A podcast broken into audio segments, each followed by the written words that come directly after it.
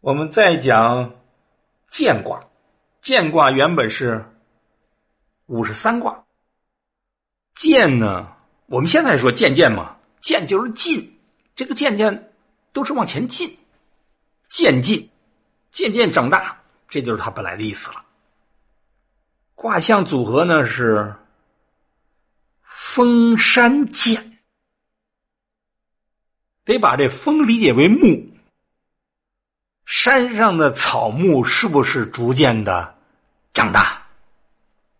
特别是那葛藤，那葛藤要逐渐长大，有什么属性？有什么特点？渐渐长大，就渐渐爬的越来越远了。你得往他那个意思上去理解啊。他说的这是女孩出嫁了嘛，长大了要出嫁了嘛。所以你树木长大了。啊，渐渐长大也有这意思，女孩也渐渐长大。你要从葛藤的角度来说，渐渐长大，她爬得远了，你想嫁出去了，这就更符合他的意思了。呃，封山渐，用女孩渐渐长大要嫁人，要开始一个新的人生阶段，来比喻人生渐渐的进步，来比喻国家的管理逐渐的哈上了正道，国家逐渐。强盛起来，这里边一方面用女人来比喻，啊，爻辞里还用鸿雁来比喻，因为这个八卦嘛，既可以象征自然天象，也可以象征动物，可以象征植物啊，方象还可以象征人。我们没得选择，他说什么你就得理解他。所以你要不通象数，你根本就读不懂《周易》，它是有它的那些规则，规则很多，它的选择的空间太大。你必须把他所有选择都了解了，你才知道他是从哪一点出发有这样的表达。下边封山剑的卦辞就说“女归吉”，这就是我们把它放在家庭婚姻这个主题当中讲的原因。女归吉，什么叫归啊？出嫁。女孩到长多大出嫁？古代的婚姻法不同时代有不同的规定，但是一般而言，女二十，男三十。女子在二十岁之前就必须得嫁出去了。当时那冷兵器时代呢，啊，人多好办事啊，人多就能打得赢，因为大家武器都一样，都一木棍，安一铁头。那个人数多少就成为决定成败的最重要的因素，就鼓励人们早婚早育多育。女归吉，长大了就嫁出去，到什么时候做什么事儿。立贞，贞不结果，有利。这明显是用女孩吗？长大了吗？就要嫁人了吗？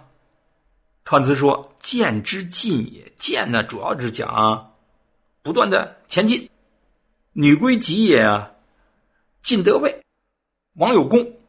算到这卦，整体上来说是好的，就是说你不断的进步提升，不管是空间上啊，还是级别上啊。还是年龄上啊，还是修养上啊，都可以联系的。既正可以正邦也，又说的严重了吧？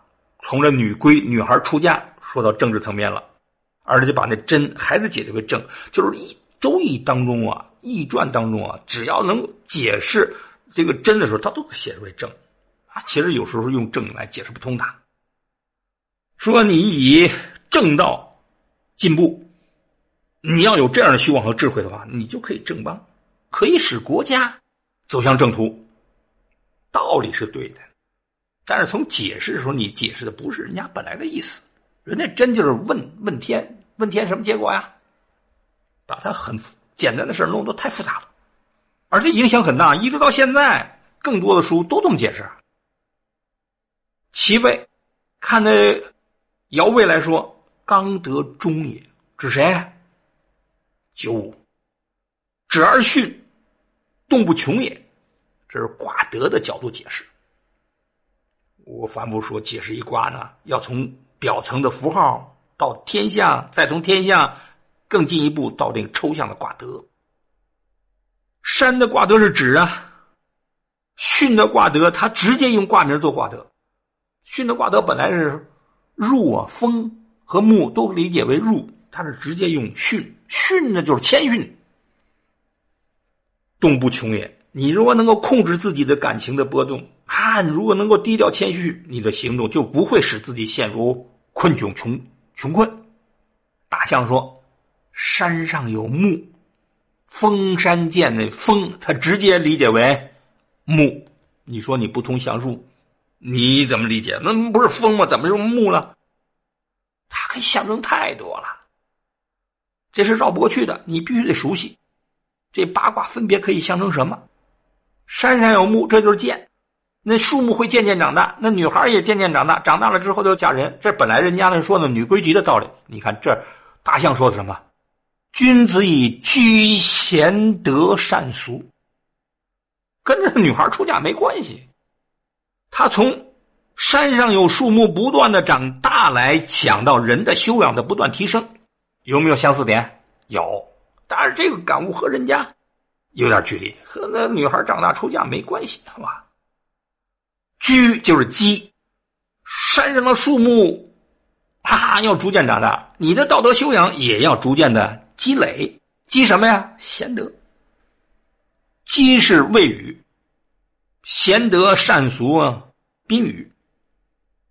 正面的、正能量的智慧，好的习俗，要不断的积累。